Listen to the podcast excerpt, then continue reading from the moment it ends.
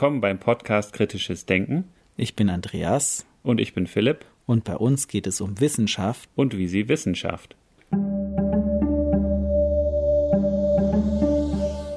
Im zweiten Teil des Interviews mit Professor Brugger sprechen wir über die Themen Aberglaube und Astrologie und deren neurologischen Grundlagen, der sogenannten Neurastrologie. Viel Spaß beim Interview. Die Astrologie ist natürlich schon so ein, so ein Schlüsselwort. Da habe ich mich neuerdings ein bisschen befasst. Ich habe ich hab so einen Begriff geschaffen, so ein bisschen provokativ, die Neurastrologie. Neuroastrology kann man auch im Englischen gebrauchen. Ich denke eben, und das ist ein schönes Beispiel, ist natürlich vieles ist dermaßen Unsinn. Ich sage jetzt nicht einfach alles ist Unsinn, was in der Astrologie da gemacht wird, aber dieses ganze Horoskopzeugs und so, das ist ja ein rein Projizieren von Bedeutung, was man eben für die eigene Person erwartet, oder diese Horoskopgeschichten. Und trotzdem ist ja die Frage, wieso hält sich so ein, ein System so über Jahrtausende, dass die Sterne eben, die Sternkonstellationen zum Zeitpunkt der Geburt etwas aussagen über die Persönlichkeit. Und da gibt es ja wirklich auch bisschen, wie soll ich das vorsichtig formulieren, Leute, die sich intellektuell doch ziemlich mit und relativ kritisch mit dem ganzen Gegenstand auseinandergesetzt haben, oder? Die da Berechnungen, Aszendentenberechnungen und so, das ist, heißt natürlich noch gar nicht, dass das dann irgendwie stimmen muss, weil man kann in komplexen Berechnungen sich erst recht verlieren. Und doch bin ich jetzt das mal anders, äh, wenn ich das mal anders angehe, das ist nicht meine Erfindung.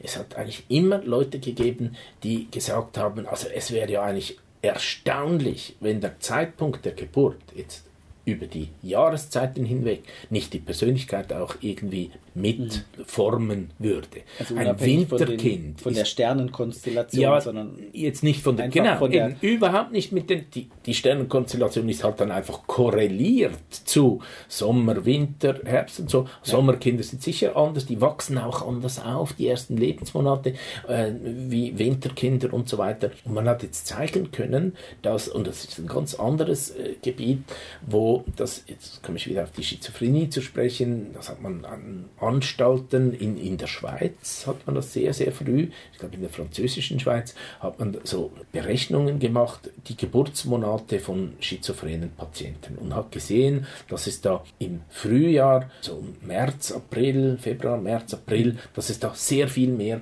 Geburten gibt von Leuten, die später irgendwann mal schizophren werden. Ja. Und dann, ist war das statistisch signifikant. Dann muss man natürlich dem nachgehen und hat sich dann auch gesagt, wie kann das sein? Ist es überhaupt so? Ist das nur Zufall? Dann hat man das mit sehr großen Geburtenregistern. In Skandinavien haben die sehr gute Geburtenregister, aber viele Daten und die haben dann diesen March Peak, also wirklich einen Peak im März für Schizophrenie-Geburten gefunden. Okay. Und das wurde also in ganz guten Zeitschriften dann publiziert und da wurde halt dann spekuliert, jetzt es gibt verschiedene Theorien, aber eine besagt, dass im zweiten Drittel der Schwangerschaft, wenn die Mutter da, dann ist es Winter, oder, für die. Märzgeburten. Mhm. Und das ist eine ganz wichtige Phase für das ungeborene Kind, Übrigens auch für die Hemisphären, dass da die Hemisphärenreifung also ganz wichtig ist. Und dass wenn da die Mutter eine Grippe hat, dass der Grippevirus oder irgendwelche Viren dann eben das Kind ein bisschen schädigen, benachteiligen, ganz diffus. Und es ist sicher nicht schizophrenie-spezifisch, aber dass solche äh, neurodegenerativen Erkrankungen eben häufiger auftreten. Und das ist etwas ganz Nüchternes und das sind winzig kleine Effekte. Aber die können sich aufschaukeln und die können vielleicht auch auf intuitivem Level in volkspsychologischen dann vielleicht statistisch wahrgenommen werden und dann wird da irgendwie gesagt, auch die Fische, das sind besonders äh, sensible, die assoziieren leicht oder sowas. Ja, ja. Also, da gibt's ja. Ich möchte einfach gerne irgendwann mal eine Arbeit haben, ob es wirklich die Fische, die Fischgeborenen sind, die an Astrologie glauben.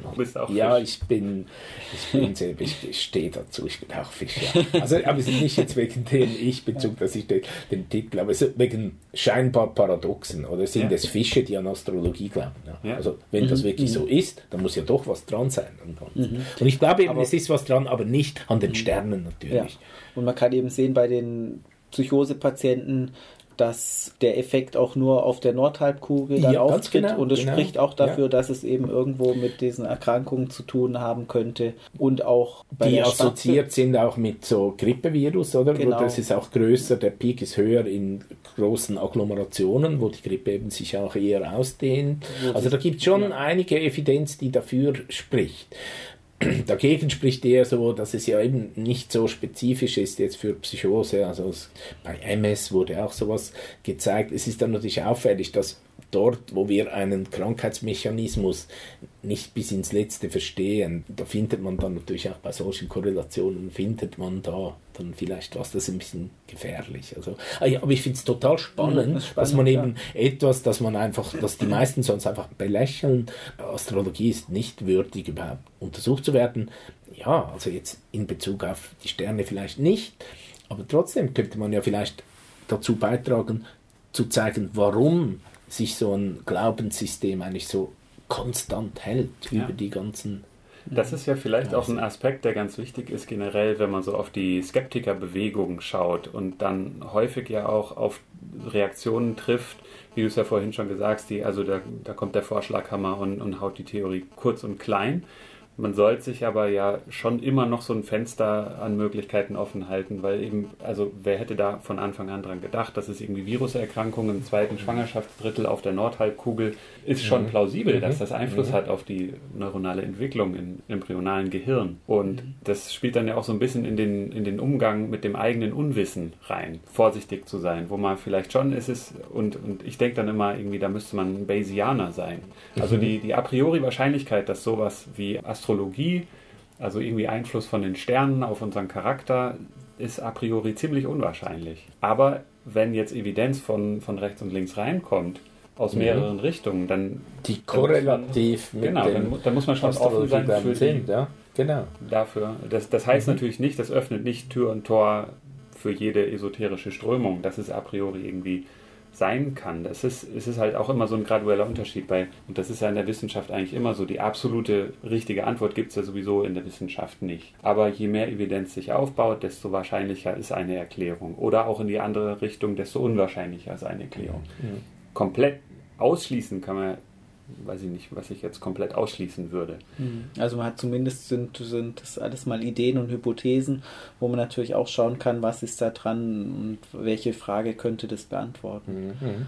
Weil ich auch interessant finde an der Astrologie gerade auch, wie, wie es eben auch gut gelingen kann, dass Menschen sich darin so wiederfinden. Ne? Mhm. Dass man auch über die Formulierung und ich glaube auch, dass Menschen, die jetzt solche Horoskope erstellen, dann manchmal ja auch Informationen von den Betreffenden vielleicht mit einbeziehen, unbewusst und wie gut es dann auch gelingen kann, dass sich jemand da drin erkennt und das Gefühl hat, da geht es ja tatsächlich um mich Mhm. Also ich habe auch mal so, ich weiß noch, es gibt ja dieses chinesische Horoskop und dann habe ich das, ich, ich weiß gar nicht mehr, was das war, ich glaube vom Drachen irgendwie, habe ich dann gelesen und da stand mein Geburtsjahr auch mit drauf. Ne? Und ich habe auch gedacht, hast du Mensch, dich da drin gesehen dann, oder was? Faszinierend, das, ja. da, da, trifft ja vieles, das ist überraschend ja. viel, was ja. da auf mich zutrifft. Ne? Mhm.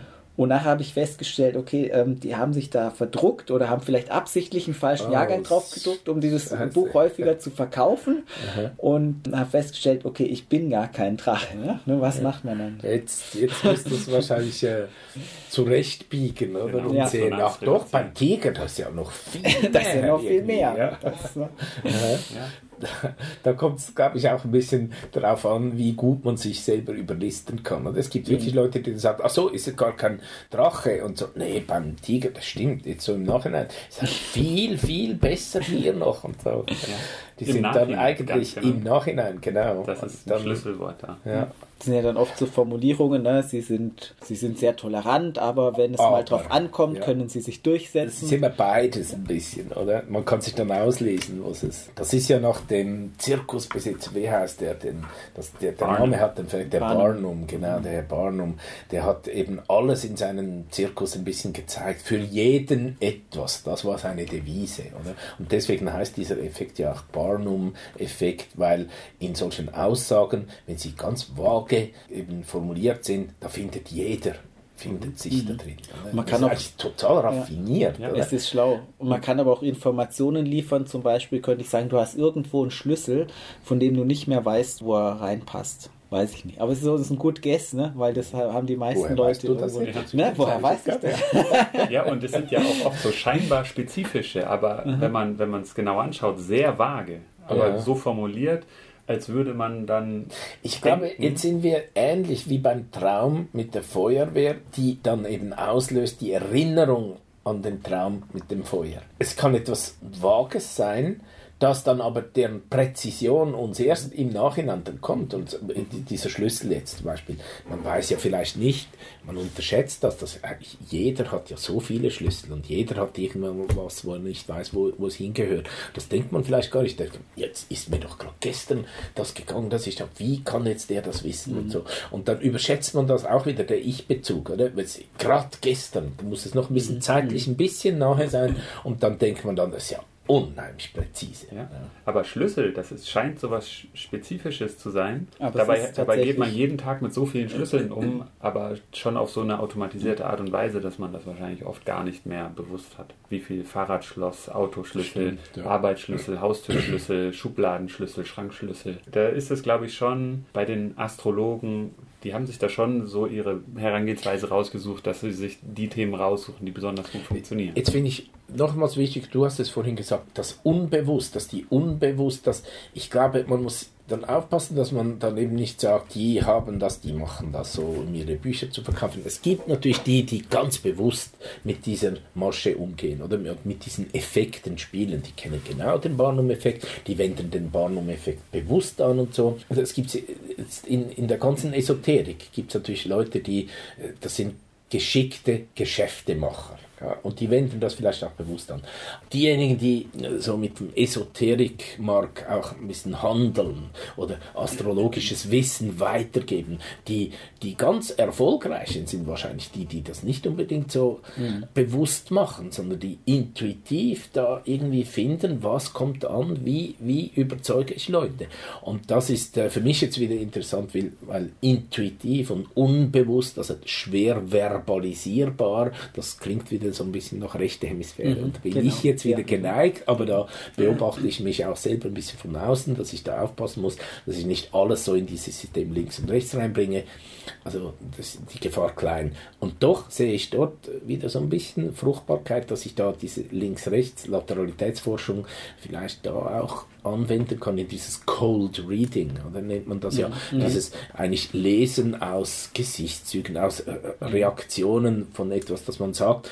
Warum es eigentlich Cold heißt, weiß ich gar nicht. Das Einfach weil man unvorbereitet ist, ne? also sozusagen so aufs, ins Blaue hinein. Ich könnte ja. jetzt sagen, man sieht jetzt mal an bestimmten Merkmalen, was hast du für ein Hemd an, trägt jemand einen Ring, eine Uhr, was für eine Uhr ist das, dann kann man so ein bisschen schon auch schließen, ne? was, genau. was ist vielleicht für eine soziale Schicht, ist jemand verheiratet, wird er wahrscheinlich Das meine ich, wenn haben. jemand das so nicht berechnen, wie du es jetzt äh, erarbeitest. Ja, und das kann ja aber auch unbewusst. Ne? Ich schaue jemanden genau. an und habe so einen Eindruck. Das ist, ich glaube, ja. das funktioniert auch, wenn ich da anfange zu analysieren, da brauche ich viel Zeit. Aber da hat man automatisch schon mal so ein Gefühl vielleicht für eine Person und wie reagiert jemand jetzt auch mimisch auf bestimmte Äußerungen und mhm. kann dann. Zum Beispiel ein guter Psychotherapeut muss das natürlich, der muss Cold Reading anwenden können. Und zwar auch nicht so bewusst. Der muss natürlich seiner Intuition sehr viel freien Lauf lassen. Aber was ihn dann ausmacht oder was die Qualität ausmacht, ist natürlich dann vielleicht schon die Fähigkeit, dann auch sowas zu reflektieren, sowas zu verbalisieren gegenüber dem Klienten, einen Rat zu formulieren, kann ja nicht erwarten, erwarten, dass das, was er da einfach so hinlabert, äh, metaphorisch, dass dann das eben wahrgenommen wird vom Klienten. Er muss dann das klar, präzise formulieren. Und das ist dann vielleicht wieder die Gabe, also man kann nicht einfach sagen, ah, rechtslastig oder linkslastig, sondern das Verbinden, das Zusammenbringen von dieser Intuition und Fähigkeit, etwas zu reflektieren, verbalisieren, das ist, glaube ich, die wahre Kreativität. Und mhm. das Assoziative, also gerade auch jemand, das Knüpfen von weiten Assoziationen, was dann dazu führen kann im weiteren Sinne, dass man dann vielleicht auch eher äh, an irgendwelche paranormalen Phänomene glaubt oder irgendwie Astrologie oder ähnliches, hat ja aber auch einen Nutzen in vielen Situationen, also entwicklungsbiologisch könnte man sagen, evolutionär hat es ja auch Vorteile gebracht, sonst hätte sich das auch nicht äh, so entwickelt, mhm, mhm. weil man ja besser, man erkennt ein Muster besser, man sieht einen Zusammenhang und reagiert, als dass man von dem Löwen gefressen ja, wird. Ne? Mhm, es ist mhm, eben nicht das mhm. Rascheln der Gräser, der Wind, sondern vielleicht ist da was, ich hau lieber ab. Mhm. Und ich kann mir vorstellen, gibt es da auch Experimente, wo man das gut zeigen kann, dass man da vielleicht auch einen Vorteil hat, wenn man Muster erkennt. Also wenn man dazu neigt, zum Beispiel eben eher assoziativ zu denken und vielleicht. Also evolutive Vorteile zu experimentell zu zeigen im Labor ist natürlich sowieso schwierig, weil Nein, ja, ja, aber, dann, aber ich meine, eine gute Wahrnehmung, eine feine Wahrnehmung zu haben und eben in Zufallsmustern Bedeutung zu genau. sehen, das ist ja fast in dem Beispiel, das du jetzt ja gebracht hast, oder? Dass man den, den Säbelzahntiger da sieht, das Streifenmuster, dass man das eher ein bisschen zu viel sieht im Savannengras als zu wenig. Das, dort ist es offensichtlich, dass es ein Vorteil ist, oder? Es, wenn man ihn nicht sieht, wird man gefressen. Dann geht man einfach die Gene nicht weiter. Wenn man ihn zu viel sieht, überall immer nur Tiger, dann springt man rum und hält sich fit und äh, kann die Gene irgendwann mal, wenn man ihn mal nicht sieht, oder kann man die Gene weitergeben.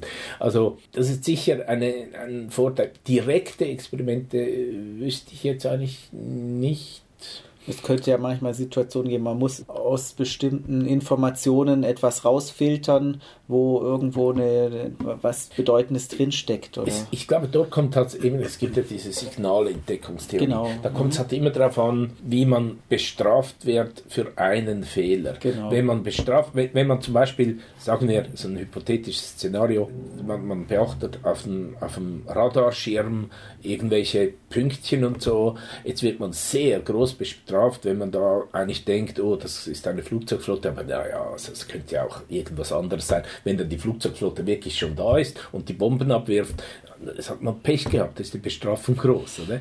Und ich könnte mir auch vorstellen, es gibt natürlich auch solche Szenarien, wo das eben nicht so schlimm ist, wenn man das, das Signal zu spät sieht. Und dann ist natürlich die Konsequenz für die Wahrnehmung dann auch eine ganz andere. Also je nach Situation ist eben das eine vorteilhaft oder das andere. Ne? Genau. Schnell äh, Muster genau. erkennen genau. oder eben eher vorsichtig und skeptisch sein. Wo man eben auch sagen kann, nicht das eine ist immer besser als das andere, sondern es hängt eben auch von der Situation ab. Ja, sicher. Ist das eine ähnliche Situation beim Spielsüchtigen im Casino, der bei Roulette bei den Zahlenreihen rot, schwarz denkt, er sieht da Muster? Gibt es da Forschung zu? Ich meine, da ist es ja klar, dass die Bank einfach immer gewinnt vom zu viel Sehen des Spielers oder mhm. des Klienten. Weil wenn der zu viel sieht, dann bleibt er auch noch und, und setzt nochmals bei der nächsten Runde, weil er ja denkt, er hat ein System, oder? Das hält die Leute auf Trab und am Tisch. Und äh, je länger du bleibst am, am Spieltisch, desto ja, besser, mehr Bank, profitiert ja. die Bank. Ja. Ganz genau. Ja, Peter, wir haben jetzt ganz viel diskutiert und erfahren. Ganz herzlichen Dank, dass du dir Zeit genommen hast. Mhm. Schön, dass Dankeschön. du da warst. Vielen Dank. Vielen Dank fürs Zuhören. Wenn euch die Episode gefallen hat, dann empfehlt uns gerne weiter und gebt uns eine 5-Sterne-Bewertung auf dem Podcast-Portal eurer Wahl. Folgt uns auf Twitter, liked uns auf Facebook. Wir freuen uns über Kommentare und Feedback von euch. Und Möglichkeiten, den Podcast zu unterstützen, findet ihr auf der Website.